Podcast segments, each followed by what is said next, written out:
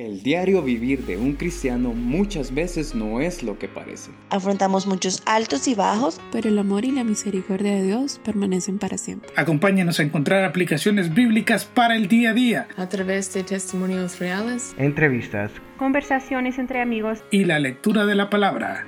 Comenzamos.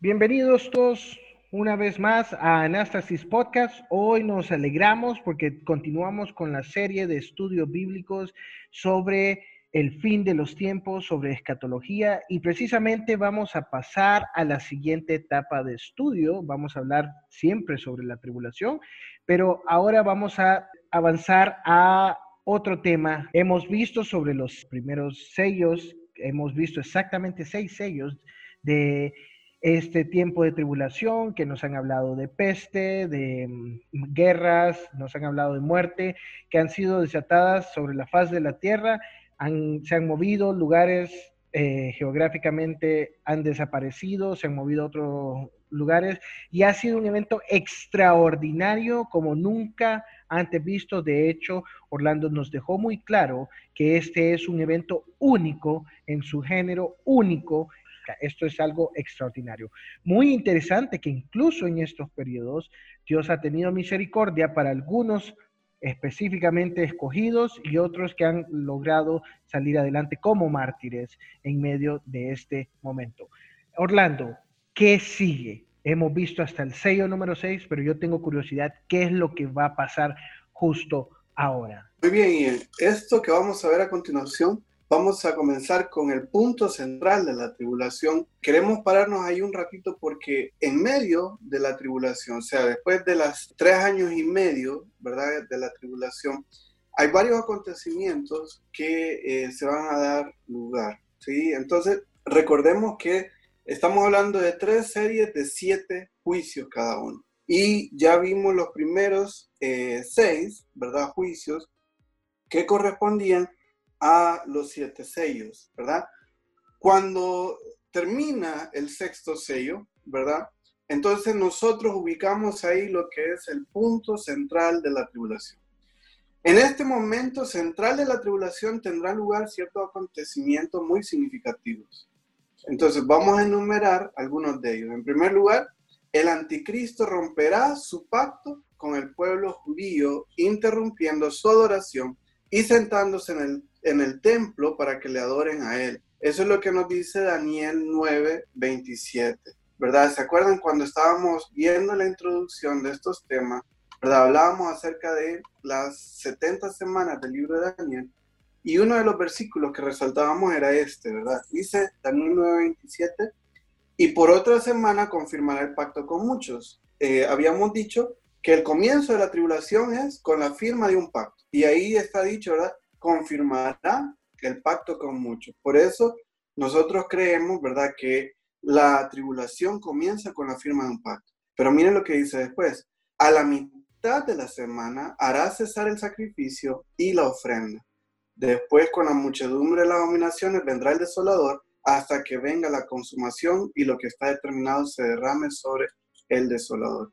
Pero lo que nos interesa ver en este versículo, en este momento, es a la mitad de la semana hará cesar el sacrificio y la ofrenda. Así que podemos ver que uno de los acontecimientos que va a ocurrir a la mitad de la tribulación es que el anticristo romperá el pacto que había hecho al principio de la tribulación y va a interrumpir la adoración en el templo. A propósito, y esto es bien importante saberlo, tiene que haber un templo en Jerusalén para que comience la tribulación.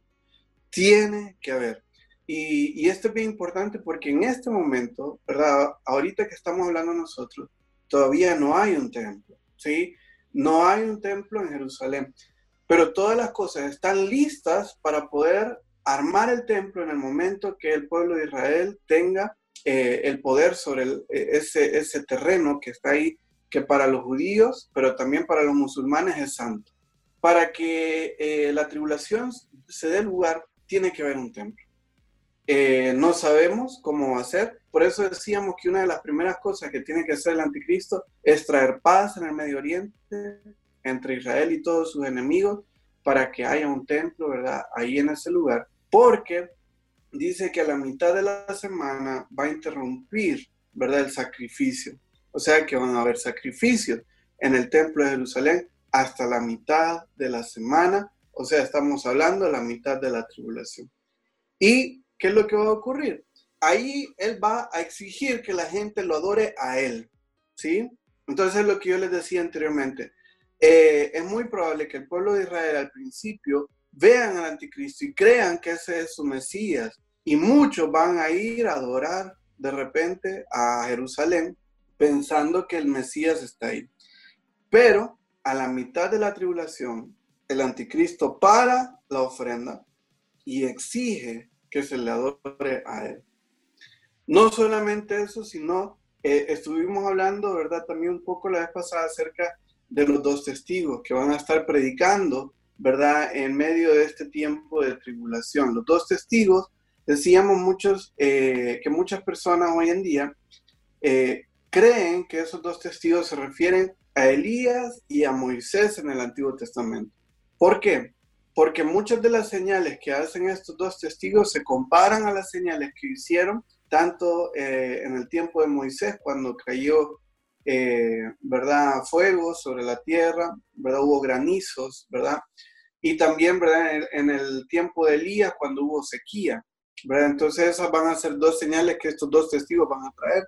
Entonces algunos se atreven a decir que ellos pudieran ser Moisés y Elías en el Antiguo Testamento. Eh, no sabemos bien, ¿verdad? No sabemos, la Biblia no nos aclara. Una de las cosas que sí va a ocurrir a la mitad de la tribulación es que Cristo va a matar a estos dos testigos, ¿verdad? Eh, todo esto lo encontramos en Apocalipsis capítulo 11, ¿verdad? Donde habla acerca de estos dos testigos. Miren, eh, Apocalipsis 11.3 dice, y daré a mis dos testigos que profeticen por 1260 días vestidos de silicio. Miren qué interesante. Este número 1270 habla justamente, ¿verdad?, del periodo de la primera parte de la tribulación.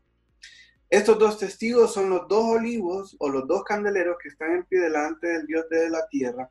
Si alguno quiere dañarles, miren las señales que ellos hacen. Sale fuego de la boca de ellos y devora a sus enemigos y si alguno quiere hacerle daño, debe, debe morir él de la misma manera. O sea, si alguien quiere dispararle a los dos testigos, esa persona va a morir, ¿verdad? Por disparos. Después dice ahí, estos tienen el poder para cerrar el cielo. ¿Se acuerdan que les dije, verdad? En el caso de Elías, a fin de que no lluevan los días de su profecía, y tiene el poder sobre las aguas para convertirlas en sangre. Señales que se dieron con los diez, eh, con las diez plagas en Egipto, ¿verdad? y para herir la tierra con toda plaga cuantas veces quieran. Cuando haya acabado su testimonio, miren lo que dice aquí, la bestia que sube del abismo hará guerra contra ellos y los vencerá y los matará. Entonces creemos nosotros que este acontecimiento se va a dar también a la mitad de la tribulación. Y miren lo que dice el versículo 8. Y sus cadáveres estarán en la plaza de la grande ciudad que en sentido espiritual se llama Sodoma y Egipto, donde también nuestro Señor fue crucificado. Y los de los pueblos, tribus, lenguas y naciones verán sus cadáveres por tres días y medio.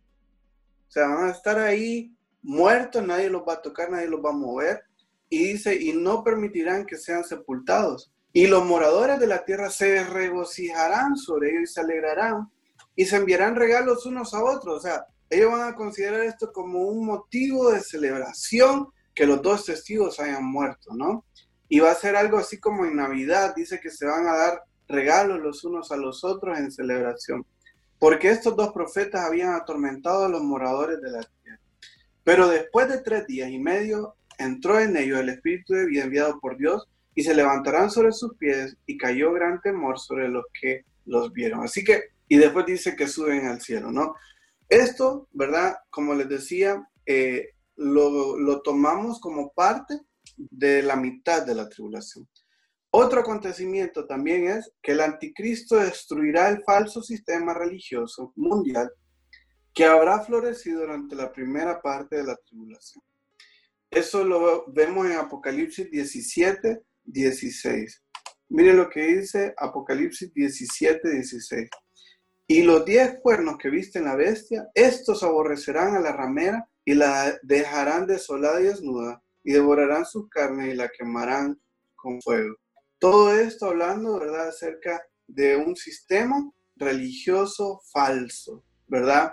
Eh, que va a haber florecido durante esa primera parte de la tribulación. Estos tres acontecimientos eliminarán por sí solos cualquier oposición al anticristo. Así que bien, bien interesante esto. Orlando, me parece bastante interesante eso que menciona en cuanto a que Satanás va a, crear un, va a crear él un sistema religioso para luego destruirlo. Si pensamos en un sentido lógico, no tiene sentido crear algo que va a afectar al mundo, va a dominar al mundo, va a influenciar al mundo para mi beneficio y luego a la mitad destruirlo. Pues. ¿Qué piensa usted sobre eso?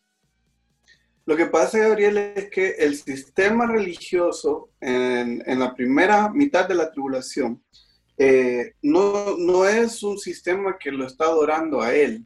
O sea, va a ser como, y, y por eso aquí eh, entra mucho en juego la palabra ecumenismo, ¿sí? Yo, yo, creo que va a ser un sistema en el cual eh, todas las religiones se van a unir de repente y van a querer, ¿verdad?, hacer un solo culto a un Dios. Obviamente entendemos nosotros que no es Jehová, ¿verdad?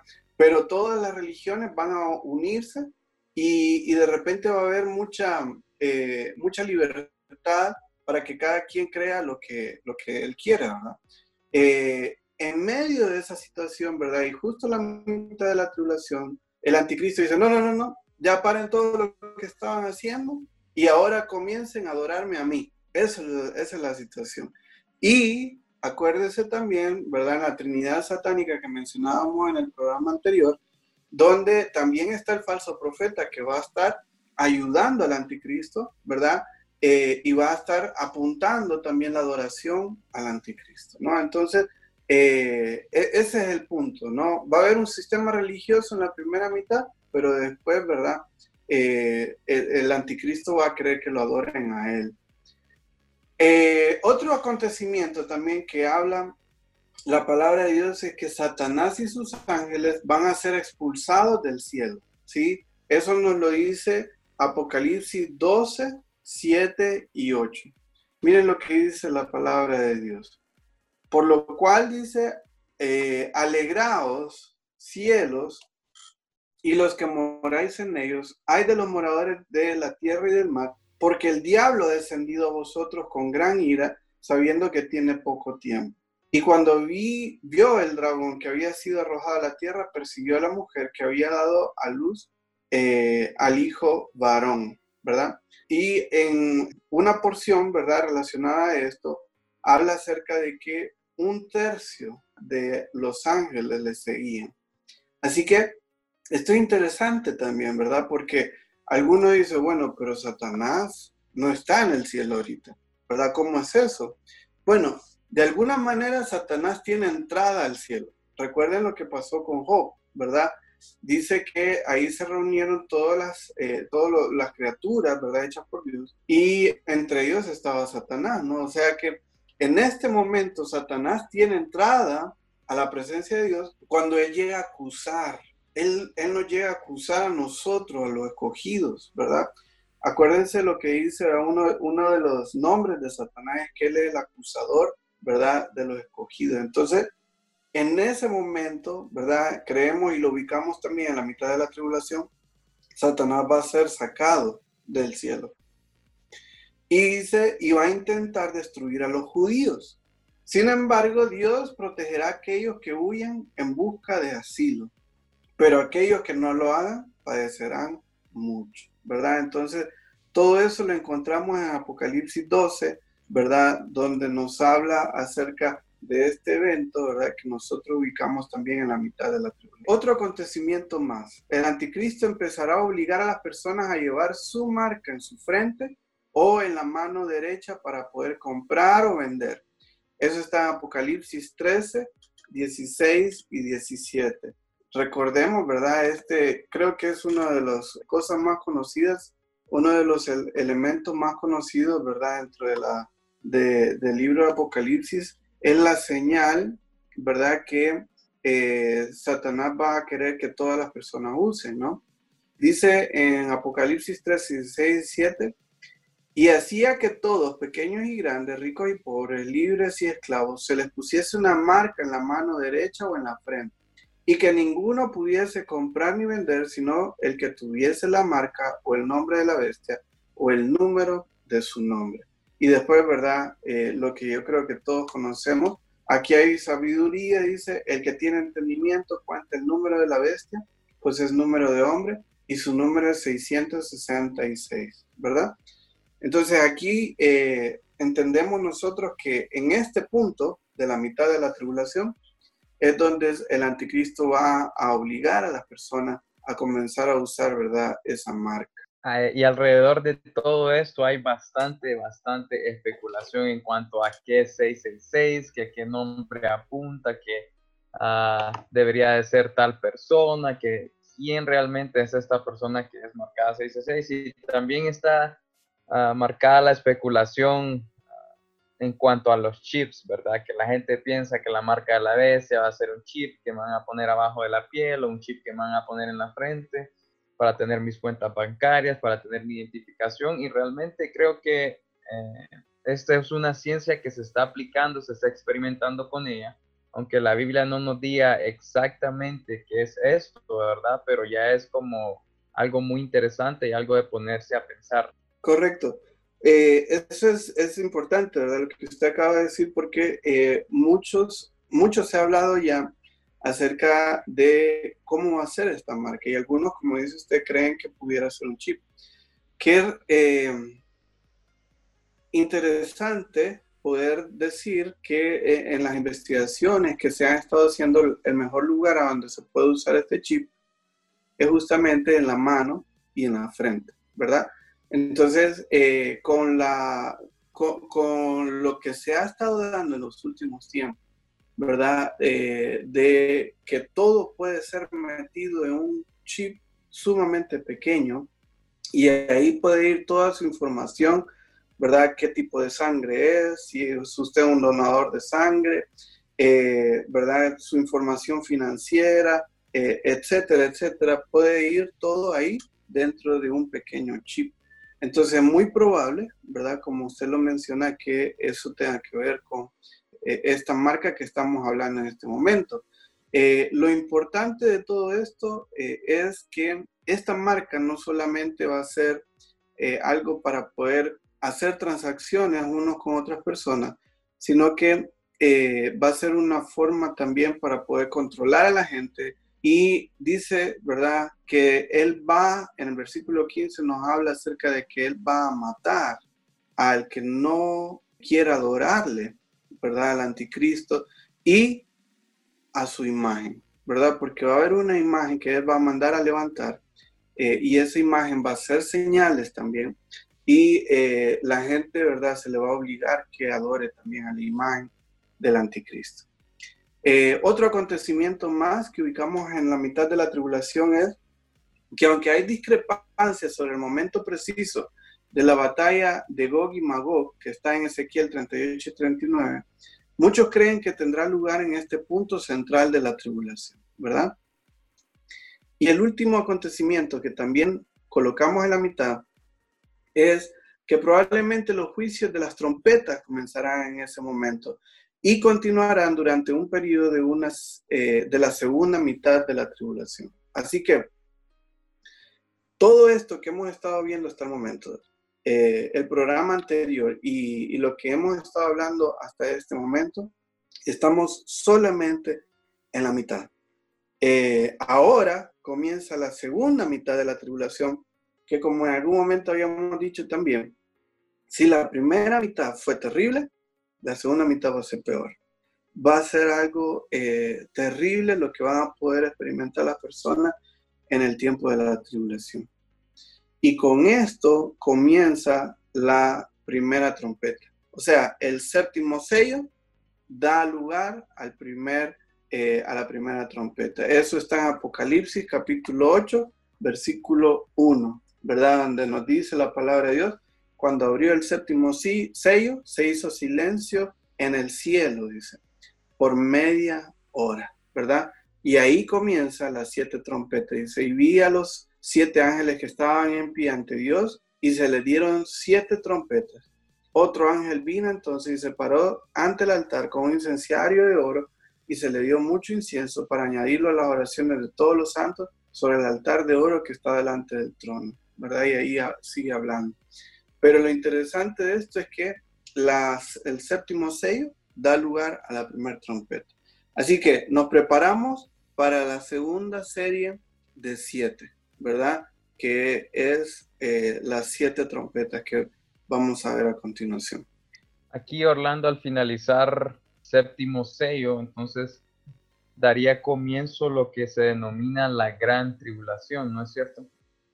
Correcto, porque la primera parte, decíamos, era tribulación y la segunda parte, ¿verdad? Es la gran tribulación. O sea que estamos hablando de un periodo más terrible todavía de lo que fueron los tres años y medio primeros.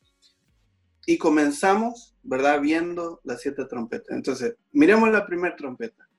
Dice, la primera trompeta hará que caiga del cielo granizo mezclado con fuego y sangre, de modo que una tercera parte de la tierra y una tercera parte de los árboles arderá junto con toda hierba verde. Eso está en Apocalipsis 8:7, donde nos dice, el primer ángel tocó la trompeta y hubo granizo y fuego mezclados con sangre, que fueron lanzados sobre la tierra. La tercera parte de los árboles se quemó y se quemó toda la hierba verde.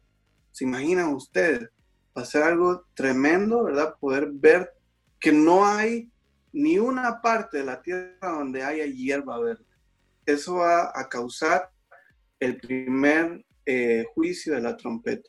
La segunda trompeta eh, está en los versículos 8 y 9. El segundo ángel tocó la trompeta y como una gran montaña ardiendo en fuego fue precipitada en el mar y la tercera parte del mar se convirtió en sangre y murió la tercera parte de los seres vivientes que estaban en el mar y la tercera parte de la nave fue destruida. El la segunda trompeta, eh, muchachos, habla acerca de eh, destrucción en el mar, ¿sí? O sea, el mar se va a convertir en sangre, haciendo que muera un tercio de todos los habitantes del mar y acarreará la destrucción de un tercio de los barcos, ¿verdad? Las consecuencias que tendrá este cataclismo para la navegación, el comercio y el transporte de los alimentos por mar será tremendo. Imagínense ustedes todo lo que se transporta en el mar. ¿Verdad? En ese momento va a ser afectado por esto. ¿Qué más? Tercer trompeta, dice, versículos 10 y 11. El tercer ángel tocó la trompeta y cayó del cielo una gran estrella ardiendo como una antorcha y cayó sobre la tercera parte de los ríos y sobre las fuentes de las aguas. Y el nombre de la estrella era Ajenjo.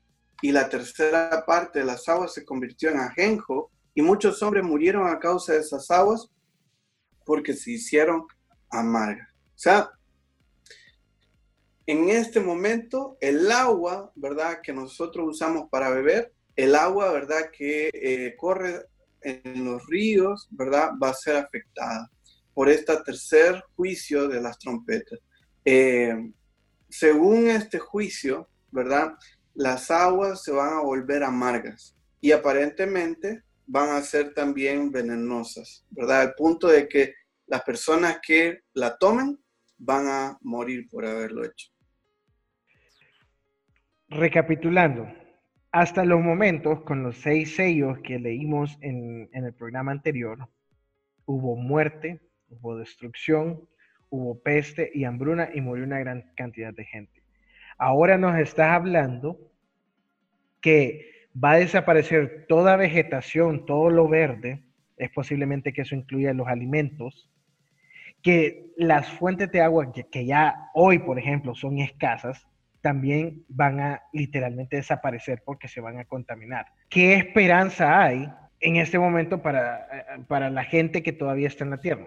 ¿Qué es lo que está sucediendo con, con, la gente? O sea, ¿existe algún momento de esperanza para ellos o realmente es un tratado directo con la desobediencia de la humanidad? Bueno, definitivamente, como estábamos hablando al principio, ¿verdad? En el programa anterior, estos juicios es para juzgar la maldad del mundo, ¿no? Y por eso vemos tanta destrucción, vemos tanta gente, ¿verdad?, que está sufriendo y muchas como decíamos anteriormente, ¿verdad? En, el programa anterior, en dos juicios muere, solamente en dos juicios muere la mitad de la población mundial. O sea, eso es, es algo, ¿verdad? Terrible, o sea, no, nunca antes visto y como decíamos, nunca más se va a volver a ver algo así, ¿verdad? Pero eh, todo esto es para poder eh, eh, darles a entender a la gente que hay un Dios y que Dios, ¿verdad?, está juzgando sobre la tierra. Y vamos a ver un poquito más adelante que a pesar de todo esto y la gente viendo todas estas cosas que están ocurriendo, la gente no se vuelve a Dios. La gente más bien endurece su corazón delante de Dios y siguen adorando a sus ídolos, ¿verdad? Estatuas hechas de piedra, estatuas hechas de madera, ¿verdad? La gente sigue adorándolas y en lugar de volverse a Dios, ¿verdad? Siguen, ¿verdad? En, sus, eh, en, todas las cosas terribles que estaban haciendo antes y van a seguir haciendo en Ok, entonces, la, el cuarto juicio, ¿verdad? Estamos hablando de la cuarta trompeta, ¿ya? Eh, va a afectar un tercio del sol, de la luna y de las estrellas así como a la uniformidad del ciclo día y noche, ¿sí? Pues sabemos cómo hacer esto, eh, pero de alguna manera, ¿verdad? El sol va a brillar en una tercera parte de lo que hacía anteriormente. La luna y las estrellas van a ser también afectadas por esto, ¿verdad? Esto puede significar que el, el ciclo de 24 horas que conocemos se convierta en otro de 16 horas, o bien que la potencia de estos cuerpos celestiales se vea reducido en un tercio. En cualquiera de los casos, esto dará como resultado un descenso drástico de temperatura, lo cual vamos a ver en el, juicio de las copas, que en lugar que haya más frío en la tierra, en uno de los juicios que vamos a hablar más adelante, dice que va a haber más calor, ¿verdad? O sea, a pesar de que el, sol va a estar brillando un tercio de su capacidad, no va a ser, ¿verdad?, que haga más frío. Eh, en uno de los juicios que vamos a ver un poco más adelante, vamos a ver que definitivamente más bien va a ser más calor sobre la tierra y la gente se va a quejar de eso también. Así que eh, esa fue la cuarta trompeta. Eh, la quinta trompeta bien interesante porque aquí comienza también los ayes, ¿sí? Y, y estos ayes, ¿verdad? Son tres que menciona, ¿verdad? El, libro de Apocalipsis. Cada ay da, ¿verdad? Referencia a un juicio también. La palabra ay está hablando acerca, ¿verdad? De, de wow, qué tremendo lo que viene, ¿no? Y, y, justamente da lo que va a acontecer sobre la tierra, un juicio grande, un juicio terrible. Y la quinta trompeta es justamente el primero de esos ayes. Todo esto lo encontramos en Apocalipsis capítulo 9, versículos del 1 al 11, donde nos, habla, ¿verdad?, acerca de esta eh, quinta trompeta. Dice, vi una estrella que cayó del cielo a la tierra y se le dio la llave del pozo del abismo. Y abrió el pozo del abismo y subió humo del pozo como humo de un gran horno. Y se oscureció el sol y el aire por el humo del pozo. Y del humo salieron langostas sobre la tierra y se les dio poder como tiene poder los escorpiones de la tierra. Y se les mandó que no dañasen a la hierba de la tierra, ni a cosa verde alguna, ni a ningún árbol, sino solamente a los hombres que no tuviesen el sello de Dios en sus frentes. Y les fue dado que no los matasen, eh, sino que los atormentasen cinco meses. Y su tormento era como tormento de escorpión cuando hiera al hombre. Y en aquellos días los hombres buscarán la muerte pero no la hallarán. Y ansiarán morir, pero la muerte huirá de ellos. Miren qué impresionante esto, ¿no? Dice que viene eh, lo que aparentemente, ¿verdad? Es como un meteorito, o sea, dice una estrella cayó del cielo, abre la puerta del abismo y del abismo sube humo que viene justamente acompañado con langostas. Y estas langostas van a andar por toda la tierra dando, ¿verdad? Dolor, dice que van a poder, eh, tiene el poder, dice, los escorpiones de la tierra, y van a atormentar a quienes, a los que no tengan la marca de Cristo, o sea, el sello de Dios en su frente. Miren qué impresionante esto. Y esta, estas, estos seres van a andar eh, no sabemos si es una picada, ¿verdad? Una mordida, pero definitivamente van a hacer sufrir a los habitantes de la tierra. Y la palabra de Dios dice que eso va a durar cinco meses. ¡Wow! Impresionante, ¿no? Eh, y dice, y, me llama la atención el versículo 6, ¿no? Donde habla de que la gente va a buscar morir y no, no lo va a lograr. ¿Se imaginan ustedes, alguien se quiere suicidar y se pega un tiro en la cabeza, ¿verdad?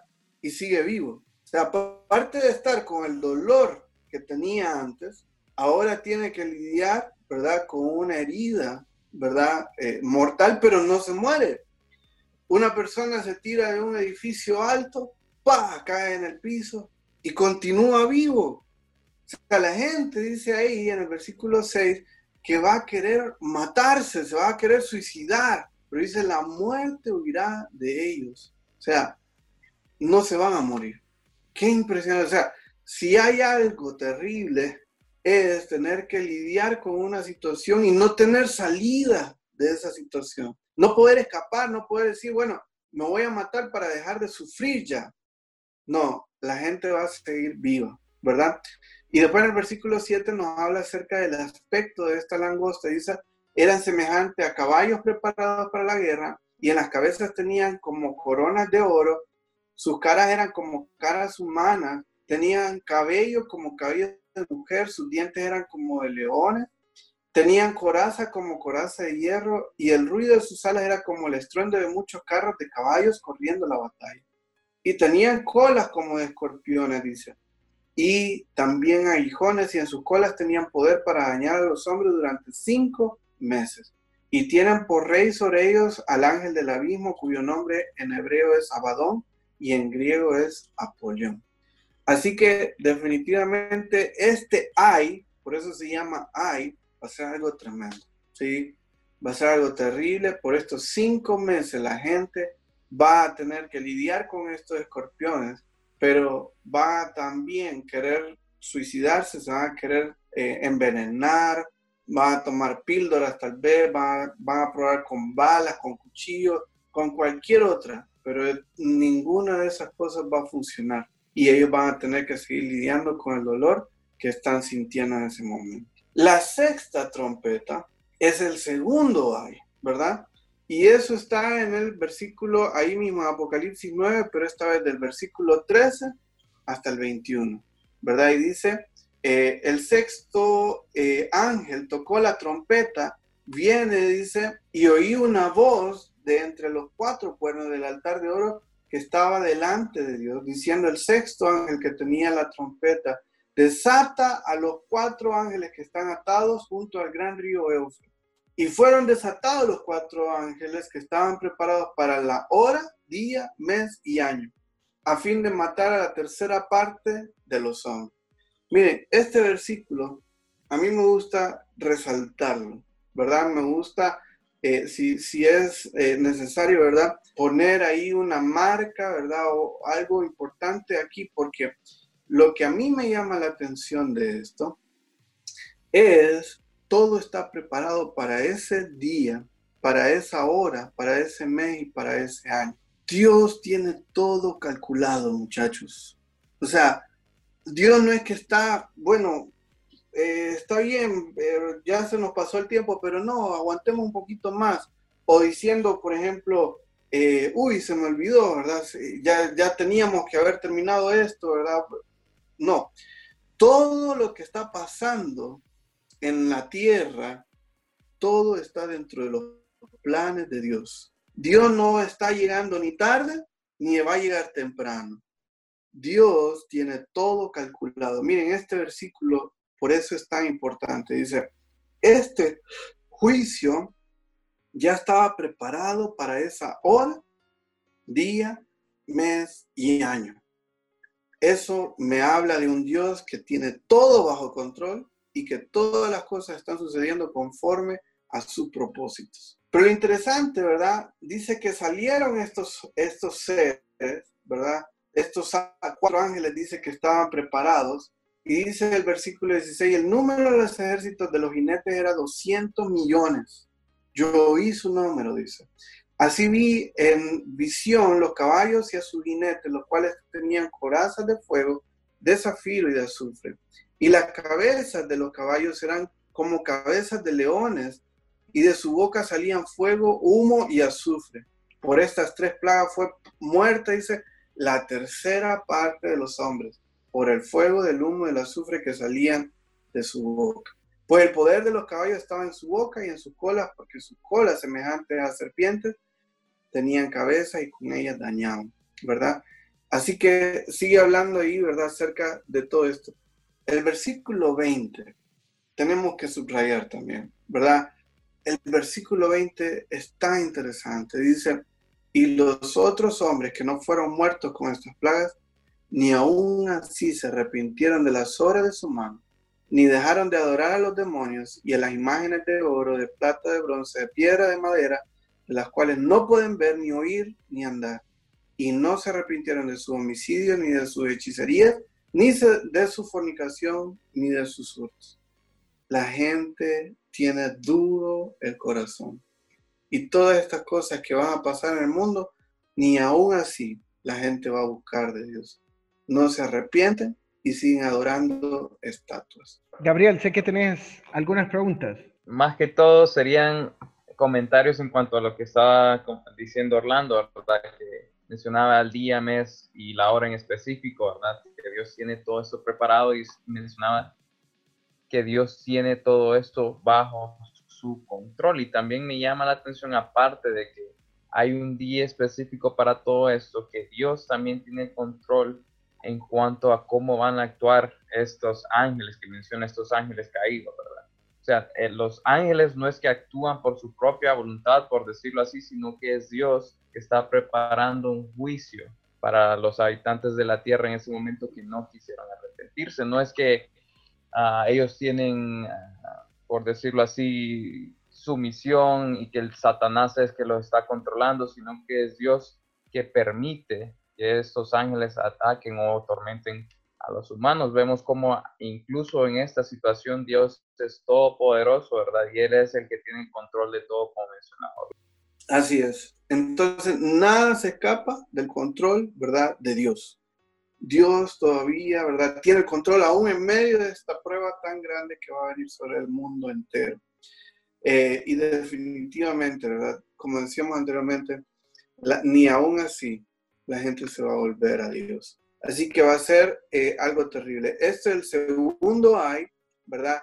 Y miren lo que, lo que decíamos al principio. Imagínense ustedes, si estamos hablando al principio de la tribulación o antes de que comience la tribulación, eh, haya cierto número de personas, ¿verdad? En el mundo.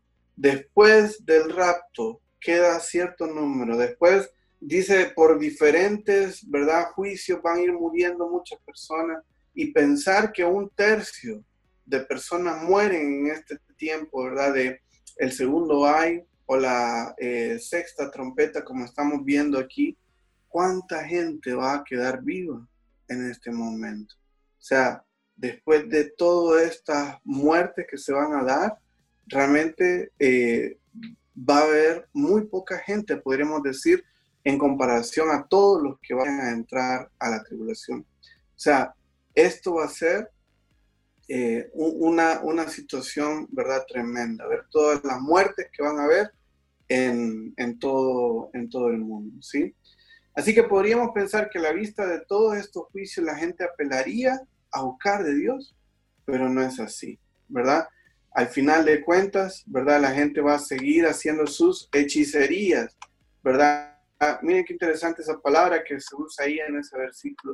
Esa palabra hechicería literalmente habla acerca del mal uso de drogas, ¿sí? Y luego también habla de fornicaciones y hurtos. Estos terribles juicios solo aumentarán la dureza del corazón humano. Cuando suene la séptima trompeta, estamos hablando del tercer ay, llegará el anuncio de que el fin se acerca. Y a pesar de que aún habrá de derramarse sobre el mundo las copas de la ira, eh, estas últimas serían, eh, serían ¿verdad? Eh, lo que va a tener una tras otra. O sea, si todos estos juicios que hemos estado hablando hasta el momento, ¿verdad? Han sido, ¿verdad? Uno tras otro, pero tal vez ha habido un espacio más más o menos, ¿verdad? Entre cada uno. Los últimos juicios, los juicios de las copas, creemos nosotros que van a ir seguidos el uno detrás del otro, ¿sí? Eh, que el anuncio del final será prácticamente, dice, en el momento en que suene la séptima trompeta. El juicio de las copas. Miremos un poco acerca de, las copas, ¿verdad? De la ira de Dios. ¿Por qué se llaman copas? Justamente por eso, ¿no? Por la copa de la ira de Dios. O sea, Dios eh, pone su ira en las copas de estos, ¿verdad? Seres, de estos ángeles, y ahí en ese momento comienzan a vertir, ¿verdad? Eh, simultáneamente la ira de Dios y eso es lo que trae, ¿verdad? Los juicios que vamos a ver a continuación. La primera copa está en Apocalipsis 16, 2. Habla de una úlcera maligna y pestilente, ¿verdad? Para las personas que lleven la marca de la bestia y del anticristo. Y, ¿verdad? Esta gente va a tener úlcera. Ahora, ¿qué es una úlcera? Una úlcera es como una llaga, ¿verdad? Es como una herida que no fue cuidada a tiempo y que por eso, ¿verdad? Se llegó a hacer una úlcera, pero no solamente dice que es una úlcera, ya, ya de por sí la palabra úlcera es algo terrible, pero dice la palabra de Dios que es maligna y pestilente. Sea, algo de repente inclusive con mal olor. Y la gente va a tener que andar con esas úlceras, ¿verdad? Porque ellos fueron los que estaban adorando, ¿verdad? Al anticristo, ¿verdad? Así que esa es la primera copa las úlceras. La segunda copa dará como resultado que el agua se convierta en sangre, de modo que todos los seres vivos del mar morirán. Los mares literalmente se llenarán de su sangre. Tras la segunda trompeta se verá afectado un tercio del mar. Eh, eso estamos hablando de las trompetas, ¿verdad? Del juicio de las trompetas. Pero miren aquí en la segunda copa, la destrucción ya es total en este momento. Si en aquel momento solo era un tercio del mar, ahorita ya es total, ¿verdad? El hedor, las enfermedades que provoca todo esto, sobre todo en las costas, ¿verdad? En el mundo va a ser algo tremendo. La tercera copa, eh, como la tercera trompeta, va a convertir el agua potable en sangre. Pero aquí no solamente se convierte en sangre, sino eh, dice que la gente va a beber esa sangre. ¿sí? Esta agua sanguinolienta no será nociva porque dice que la gente lo va a beber. O sea, Dios les está dando a la gente que beban la sangre. O sea, imagínense ustedes, ustedes tienen sed, quieren tomar algo y no hay nada más. Entonces la gente en ese momento va a tener que beber sangre. Esta es, es una retribución severa y justa, porque aquellos que derramaron la sangre de los santos y de los profetas se verán obligados a beber sangre. La cuarta copa, perdón, aumentará la fuerza del sol, que abrazará a las personas con su intenso calor. ¿Se imaginan ustedes? Todavía están ustedes con eh, las úlceras que estábamos hablando en la primera copa, y en medio de toda esa situación, dice que va a haber un calor horrible, ¿sí? Y aparte de eso, vamos a ver, ¿verdad? Eh, en la quinta copa que va a haber tinieblas sobre la tierra, con úlceras, bebiendo sangre, con calor. Y luego también dice, estar en tinieblas. O sea, todo eso va a padecer el mundo entero por no volverse a Dios. Y por eso nuevamente hacemos el llamado a todos los que nos están escuchando. No vale la pena esperar. No vale la pena, ¿verdad?, tener que pasar por este tiempo. Esto va a ser algo terrible, la gente no va a poder eh, escapar de esta situación y lastimosamente, ¿verdad? Mucha gente hoy en día, en lugar de volverse a Dios, todavía sigue dándole la espalda a Dios. Así que la quinta copa, ya lo mencionamos, trae tinieblas sobre la tierra, ¿verdad? Y la sexta copa habla acerca de que se va a secar el río Éufrates para que pasen, ¿verdad? Sobre, eh, o, que pueda pasar eh, la, el ejército que viene del oriente, ¿verdad? Y esto es bien interesante porque eh, se cree que este ejército pudiera ser, ¿verdad?, del país de China, de India, ¿verdad? Y de diferentes lados del Oriente, que van a venir a pelear a Jerusalén, ¿sí? Pero para que puedan pasar, tienen que pasar por el río Éufrates y justamente, ¿verdad? La sexta copa lo que va a hacer es que va a secar el Éufrates para que puedan pasar este, estos ejércitos que vienen con la intención de hacer guerra a Israel.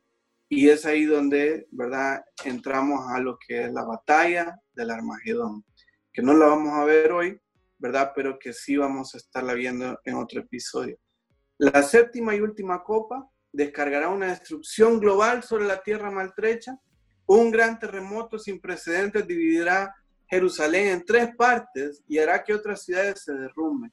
Las islas y las montañas desaparecerán y una gran tormenta de granizo cuyas piedras pesarán más de 30 kilos. ¿Se imaginan ustedes? Estamos hablando de eh, más de 60 libras, aplastará la superficie del mundo. ¿Y la reacción de sus habitantes cuál será? Blasfemar a Dios. Impresionante. La gente no se va a volver a Dios. En medio de todos estos juicios, en medio de todas estas situaciones, la gente tiene su corazón endurecido y ni aún así buscarán de Dios. Con esto, muchachos, hemos terminado lo que son los eh, juicios, ¿verdad?, de la tribulación. Tenemos que ver todavía lo que va a acontecer al final de la tribulación, que es justamente la, el Armagedón, que no es una batalla nada más, sino que es una campaña de guerra que lo vamos a ver un poco más adelante, ¿verdad? Pero hasta el momento podemos darnos cuenta de, la prueba grande que va a venir sobre el mundo entero, eh, como el juicio de Dios, justo juicio de Dios que va a caer sobre la tierra. Como decía anteriormente, no vale la pena esperar. Si usted está escuchando este programa el día de hoy si usted ha puesto atención a todo lo que hemos estado diciendo, pregúntese, ¿está seguro usted de su salvación? ¿Por qué se llama salvación? Justamente porque Dios no quiere que usted pase por esta prueba. Porque Dios no quiere que nadie tenga que pasar por este tiempo. Pero lastimosamente, muchas personas deciden, por la dureza de su corazón, querer, ¿verdad?, pasar el juicio de Dios. Yo creo personalmente que nadie va a querer estar vivo en este tiempo. Espero que si usted está escuchando este programa, tome una decisión el día de hoy por Cristo. Esta es la mejor decisión que usted puede tomar, la decisión más importante, la que va a marcar no solamente el resto de su vida aquí en la tierra, sino también dónde va a pasar su eternidad. Así que lo invito, lo animo a que tome una decisión el día de hoy. Eh, muy bien, queremos terminar este programa haciendo un llamado. Como decíamos anteriormente, no es posible que usted vaya a esperar hasta último, el último momento para tomar una decisión. Esperar pudiera ser su peor decisión. Hay muchos registros bíblicos donde encontramos personas que estuvieron al borde de tomar una decisión, pero no lo hicieron. Si usted está escuchando este programa, si el Señor le ha hablado a usted a través de este programa, yo le animo el día de hoy a que tome una decisión y que usted reciba a Cristo como su único y suficiente Salvador.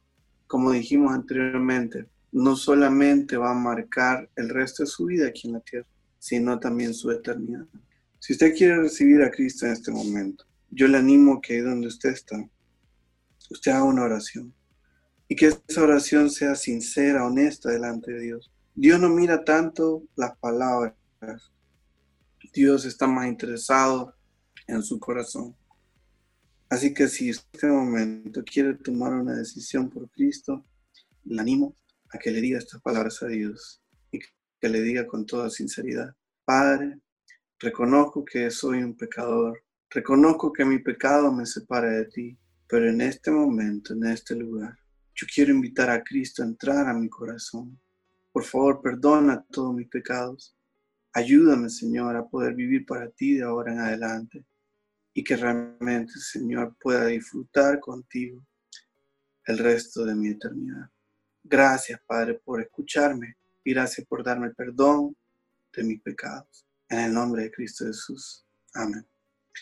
Nuevamente le recordamos, si usted tomó esta decisión, si usted recibió a Cristo en este momento, por favor háganoslo saber, escríbanos, ¿verdad? a los vínculos que aparecen, ¿verdad? Aquí en, esta, en, este programa y, con mucho gusto nos vamos a poner en contacto con usted para poder ayudarle a tomar los siguientes pasos.